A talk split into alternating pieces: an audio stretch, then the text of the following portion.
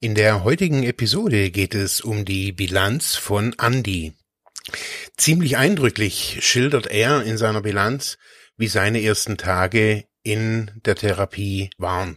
Wie immer gelesen von Christiane Gatzke.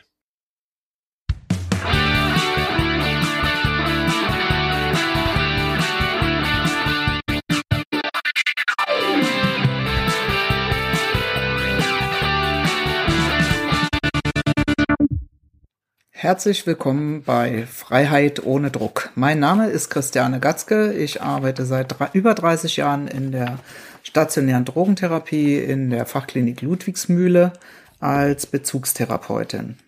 Ich möchte euch ein bisschen was über die Drogentherapie vermitteln. Manche Menschen kommen zu uns, sind entweder völlig ausgebrannt, stockdepressiv, nicht mehr leistungsfähig oder wie man so schön sagt, einfach nur am Ende ihrer Kräfte. Heute habe ich für euch deshalb eine etwas längere Bilanz, die ein bisschen ausführlicher ausgefallen ist. Sie hören nun die Bilanz vom Andi. 2016, nach viereinhalbstündiger Fahrt mit tausend Gedanken in meinem Kopf, was mich ab diesem Tag erwarten wird, kam ich gegen halb elf Uhr vormittags in der Ludwigsmühle an. Ich war nervös, unsicher. Mein Kopf war bei meinen drei Katzen zu Hause, die ab dato sechs Monate von meiner Bekannten versorgt werden würden. Mein Blutdruck war viel zu hoch, aber ich durchlief alle Verwaltungs- und medizinischen Stationen, die jeder Neuankömmling bei seiner Neuaufnahme ablaufen muss, ohne Probleme. Ein Haufen fremder Gesichter streckte mir dann ab und an eine Hand entgegen und stellten sich vor. So viele Namen und Gesichter. Ich wurde der Bezugsgruppe 2 zugeteilt, die mich und die anderen neuen Mitrehabilitanten meiner Gruppe wirklich herzlichst und offen aufnahmen. Meine Bezugstherapeutin wurde mir vorgestellt und anfänglich war ich nicht davon überzeugt, dass ich mit ihr und ihrer sehr direkten Art klarkommen würde. Aber jeder Patient bekommt das, was er braucht und nicht das, was er möchte. Und ganz genauso ist es dann auch für den Therapeuten, gell? Meine Therapeutin brauchte mich also als ihren Klienten. In den ersten drei bis vier Tagen verkroch ich mich abends nach dem Essen immer auf meinem Zimmer und las dort meine mitgebrachten Bücher. Da sich aber das gesellschaftliche Mühlenleben nicht in meinem Zimmer abspielte, beschloss ich mal einen Abstecher in die Raucherhütte zu machen. Ich musste dazu erwähnen, dass ich das Rauchen seit zwei Monaten eingestellt hatte. Aber ab jetzt hatte ich endlich wieder einen Grund anzufangen. Soziale Kontakte knüpfen. Mit einem aus meiner Bezugsgruppe verstand ich mich auf Anhieb sehr gut. Es war der Micha. Wir haben uns in den ersten Wochen angefreundet, sprachen auch viel über persönliche Dinge. Er war es auch, der mich moralisch dabei unterstützte, diese Rehabilitation durchzuziehen. Denn es waren einige Menschen, die mir gehörig auf den Senkel gingen. Micha meinte immer wieder nur, dass das meine Reha sei und ich mich nicht auf das Gelaber und die Provokation der Einzelnen einlassen sollte. Dies tat ich dann auch. Auch wenn es mir anfänglich sehr schwer gefallen ist. Aber ja, es ist halt meine Reha. Recht hat er.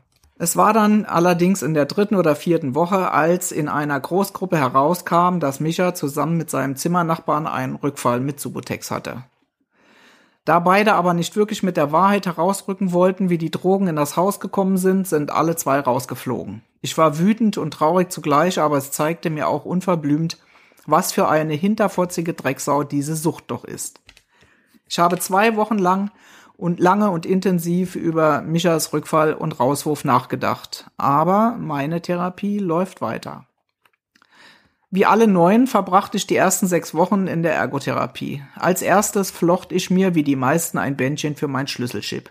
Den Rest der sechs Wochen kratzte ich an ein paar Kratzbildchen herum oder saß teilnahmslos am Tisch und zählte die Minuten. Ich konnte und wollte mich nicht aufraffen, etwas Sinnvolles zustande zu bringen. Die Eingangswochen zogen sich ins Unendliche. Aber dann waren sie auch schon vorbei. Jetzt hieß es, in einen Arbeitsbereich zu wechseln. Ich wollte in die Landwirtschaft. Aber hier in der Mühle bekommt man ja das, was man braucht und nicht das, was man gerne haben möchte, laut meiner Bezugstherapeutin. So wurde, äh, so wurde so wurde im Therapeutenteam beschlossen, dass ich in die Rehabilitanten-Selbstverwaltung wechseln muss. So saß ich also eines Mittwochs im RSV-Büro. Meine Motivation aus der Ergotherapie hatte ich mitgenommen. Das bedeutet also ganz genau kein Bock auf das Ganze. Das bekamen auch meine Kollegen mit und machten mir ganz unmissverständlich klar, entweder ich komme jetzt hier in die Gänge oder ich kann wieder gehen. Dann, zwei Tage später in der Gruppentherapie, erläuterte meine Bezugstherapeutin, dass es im Leben extrem wichtig sei, Entscheidungen zu treffen. Diese Entscheidungen machen einem das Leben leichter, egal ob man sich für oder gegen etwas entscheidet. Diese Worte und dieser Gedankengang waren für mich wie eine Initialzündung. Ja, ich kam freiwillig hier zur Reha, aber innerlich hatte ich die ganzen sechs Wochen nicht wirklich eine Entscheidung getroffen. Ja, ich fand die Gruppentherapien, die einzeln mit meiner Bezugstherapeutin durchaus aufschlussreich und spannend, aber eine wirkliche Entscheidung, wie ich mein Leben nach dem Ganzen hier weiterführen möchte, die hatte ich nicht getroffen. Ich traf eine Entscheidung, die, äh, glaube ich, für mich wichtigste Entscheidung. Ich werde mich selber ab sofort in den Arsch treten. Das heißt, ich nehme die Aufgabe im rehabilitanten Selbstverwaltungsbüro ernst und somit nehme ich auch mich ernst. Ab genau diesem Zeitpunkt fing für mich meine Rehabilitation an. Ich war in die RSV deswegen versetzt worden, damit ich meine Kritikfähigkeit mir gegenüber, aber auch meine Konfliktfähigkeit den anderen gegenüber verbessern kann. Und ich hatte natürlich reichlich Gelegenheit, mich dort auszuprobieren, auch wenn es mir wirklich schwer fiel. Auch wenn ich mir in diesem Arbeitstherapiebereich oft keine Freunde gemacht habe, einfach mal selber RSV machen und dann selber sehen und hoffentlich besser machen statt sich dann ständig das Maul hinter meinem Rücken zu zerreißen. Reden ist immer einfacher, statt wirklich zu handeln. In meinem alten Beruf im Krankenhaus kann und will ich nicht zurück. Ich litt viele Jahre lang an Polytoxikomanie, also ich bin sozusagen ein Vielgiftler. Vor 17 Jahren war ich auf Heroin und Kokain, habe so fast alle alles konsumiert, was der Markt hergegeben hat. 1999 kalt entzogen und seitdem nur noch ab und an harte Sachen konsumiert. Auch das Dauerkiffen hatte ich eingestellt. Das einzige, was leider seit vielen, vielen Jahren geblieben ist, dass ich an meinen Arbeitsstellen opiathaltige Medikamente entwendet hatte. Zum Schluss habe ich mir sogar Morphin oder dessen Derivate intravenös verabreicht. Ich dachte mir immer, dass es nach einer Ausrede klingt, wenn ich behaupte, ich kann nicht mehr in meinen Beruf zurück, weil ich opiatabhängig bin. Aber das ist eine anerkannte Krankheit und auch das habe ich hier in der Mühle gelernt. Daraus resultiert jetzt schlussendlich, dass ich mich um einen Ausbildungsplatz zum Ergotherapeuten beworben habe. Ich habe also wieder eine Entscheidung getroffen. Alter Job raus und Umschulung für was Neues. Und ja, ich habe den Ausbildungsplatz bekommen. Yes. Ich war beim Vorstellungsgespräch ehrlich mit meiner Vorgeschichte, habe nicht mehr gelogen, denn damit würde ich einen Teil meines Lebens verleugnen. Bei der Rentenversicherung habe ich einen Antrag für eine Umschulung eingereicht.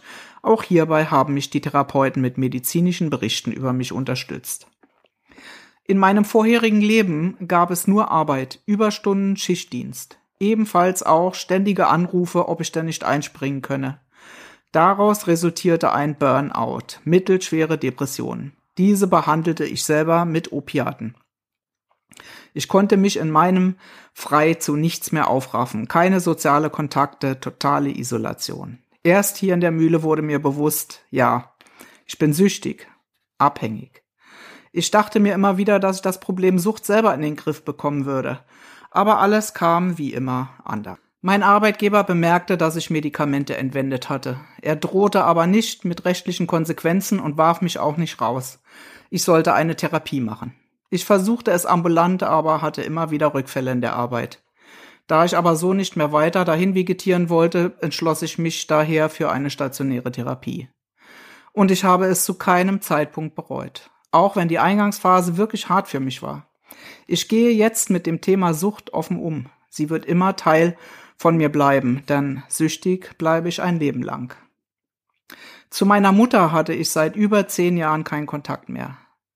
Als meine Bezugstherapeutin mich fragte, ob meine Mutter zu einem Familiengespräch kommen sollte, zögerte ich nicht mit meiner Antwort. Ja, sie soll. Wenn ich schon hier in der Mühle bin, um an meinem Leben zu arbeiten, dann ist dieses Thema bei mir ganz vorne auf der Liste. Und meine Mom sagte auch ohne Zögern dem Gespräch zu. So kam es also an einem Freitag, den 13., dass meine Mutter und ich uns in den Armen lagen. Ohne gegenseitige Vorwürfe auf das, was war, sondern mit dem gemeinsamen Wissen, dass wir ab jetzt wieder Kontakt haben und wir die uns verbleibenden Jahre positiv nutzen werden. Danke auch dafür, meine liebe Bezugstherapeutin. Ja, mit meiner Bezugstherapeutin hatte ich viele persönliche Einzelgespräche. Auch arbeiteten wir am Anfang mein, meine Therapieschwerpunkte heraus. Zu meiner Persönlichkeit. Ja, ich habe hier auf alle Fälle mein Selbstwert und mein Selbstbewusstsein gestärkt. Als ich noch krankgeschrieben zu Hause auf meiner Couch lümmelte, hatte ich in meinem Kopf eine gewisse Vorstellung, mit welchen Gefühlen ich aus der Reha gehen möchte. Diese Gefühle, Selbstwert, Selbstbewusstsein, innere Ausgeglichenheit, Ziele für mein Leben und noch so vieles mehr, das ist jetzt schon alles in mir. Auch das Thema Glauben, das heißt einen spirituellen Glauben für mich, habe ich B und erarbeitet. Es waren die fünf Tage in Klausur. Das ist bei uns eine Möglichkeit in der Therapie, indem sich die Rehabilitanten für fünf bis sechs Tage äh, total aus der Gemeinschaft zurückziehen können und engmaschig von der Bezugstherapie begleitet werden und von einem Mitrehabilitanten, den sie vertrauen. Ich habe mich schon immer in gewisser Weise für den Buddhismus interessiert. Ich habe mich mal ansatzweise damit beschäftigt. Meine Bezugstherapeutin gab mir Bücher mit in meine Klausur, auch welche über den Buddhismus. Ich habe mir immer einen Glauben gewünscht, einen Glauben, der mich innerlich stärkt, aber auch Ruhe gibt. Wie gesagt, nur für mich. Jeder soll seinen Glauben für sich finden. Buddhismus, Buddhismus als philosophischen und psychologischen Lebensweg. Für mich persönlich sind die buddhistischen Ansichten stimmig.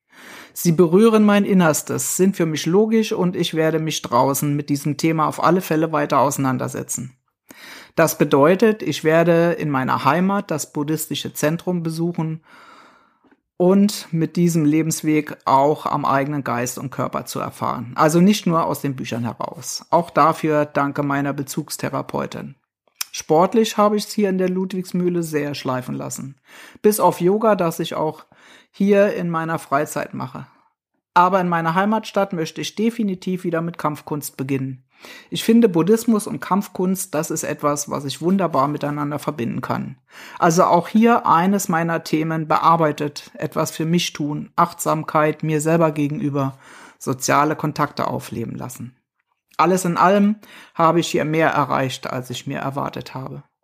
Danke an alle Menschen, die hier arbeiten, für eure Unterstützung und eure Geduld. Ganz besonderer Dank meiner Bezugstherapeutin und ihrem Kollegen. Manchmal seid ihr schon so wie ein altes Ehepaar. Ganz lieben Dank an meine Gruppe und wenn es so ab und an, auch wenn es so ab und an mal Zoff gab. Klar, in einer Therapie können nur Weichen gestellt werden und nicht alle Themen bearbeitet werden. Draußen im wahren Leben gibt es keine beschützende Käseglocke, die mich und euch von der Außenwelt abschirmt. In welche Richtung das Leben dann aber weiterfährt, liegt nur an uns selber. Welches ist jetzt aber der richtige Weg? Ich glaube, jeder Weg ist der richtige, weil es dein ganz persönlicher Weg ist. Vielen Dank fürs Zuhören, Andi. Ja, liebe Zuhörerinnen, diese Bilanz war um einiges länger als äh, das, was ihr von mir gewohnt seid, aber ich hoffe, es hat euch trotzdem Freude gemacht und war spannend genug, dass ihr bis zum Ende zuhören konntet. Wenn es euch gefallen hat, empfehlt mich bitte weiter. Tschüss, bis demnächst.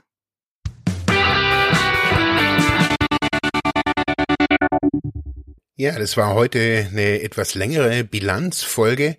Wenn ihr die Folgen natürlich kommentieren möchtet oder was uns natürlich sehr freuen würde, wenn ihr sie auch bewerten würdet, entweder auf Apple Podcast, Google Podcast oder natürlich auch gerne auf Spotify. Ähm, ja, würde uns freuen. Wie immer, wenn ihr Kommentare zu den einzelnen Folgen, aber auch jetzt hier speziell zu den Bilanzfolgen habt, schickt uns die entweder über Instagram unter unserem Account Freiheit ohne Druck oder über Facebook oder natürlich auch unseren Blog. Danke fürs Zuhören. Tschüss.